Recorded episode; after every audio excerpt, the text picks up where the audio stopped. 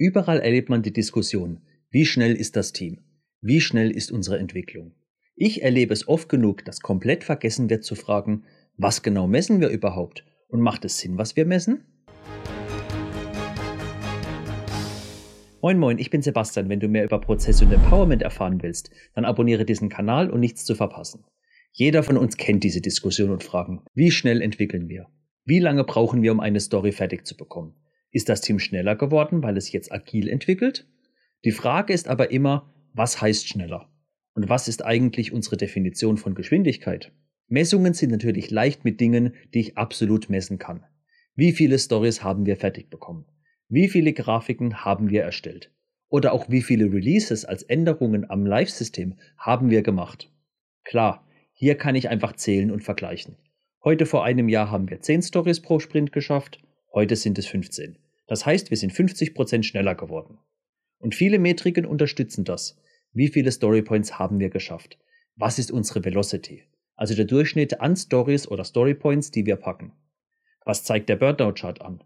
Oder auch zum Beispiel in Kanban, die Lead Time, auf Deutsch Vorlaufzeit oder Lieferzeit, ist die Zeit von Anfang bis Ende einer Story, also wann sie erschienen ist und wieder verschwunden ist.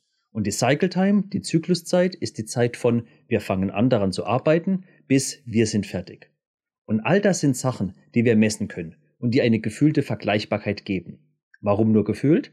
Weil wir oft gar nicht genau draufschauen, was überhaupt fertig geworden ist. Nehmen wir die Anzahl der Änderungen am Live-System. Wir haben uns von 5 auf 8 im Jahr verbessert. Toll, eine Steigerung von 60 Prozent. Aber war jede Änderung gleich groß? Oder haben wir nur viele kleinere Pakete herausgebracht, die dann aber in der Summe sogar vielleicht kleiner waren als die Summe der alten 5 Pakete im Jahr? Wovon ich hier spreche, ist das Thema Output versus Outcome. Die beiden Worte werden oft gleichgesetzt, aber sie sind es nicht. Bei Output auf Deutsch Ausgabe konzentrieren wir uns auf das Wie viel. Wie viel haben wir gemacht? Beim Outcome, dem Ergebnis, liegt der Fokus auf dem Was. Was haben wir gemacht? Was haben wir erreicht? So gesehen kann man auch sagen, das Outcome ist eine Bewertung des Outputs. Als simples Beispiel. Wer denkst du hat den höheren Output? Links oder rechts. Und wer hat den besseren Outcome? Oft wird Outcome auch als Mehrwert oder Business Value bezeichnet. Wir wollen mehr Mehrwert generieren. Wir wollen das Business Value erhöhen. Wir wollen es für den Nutzer besser machen. Weil sind wir ehrlich, wenn wir 40 Stories erledigen und keine davon bringt dem Nutzer unserer Software irgendwas, hätten wir es uns auch sparen können. Und ich rede hier nicht nur von, der Nutzer kann es auch sehen. Auch Datenbankoptimierungen haben einen Mehrwert für das Produkt und auch direkt oder indirekt für den Nutzer. Hier kommt man dann auch ganz schnell zu dem Thema, was ist überhaupt unser Unternehmensziel? Über das habe ich auch schon ein Video gemacht. Schau es dir nachher gerne mal an.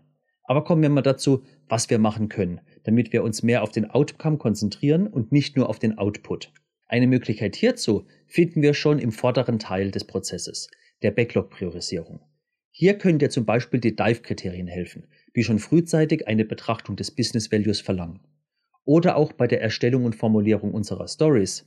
Die Invest-Kriterien kennst du garantiert. Wenn nicht, auch hier habe ich ein Video darüber gemacht. Hier haben wir zum Beispiel den Punkt Valuable. Wie nützlich ist das, das wir hiermit erstellen? Bringt es jemanden überhaupt etwas?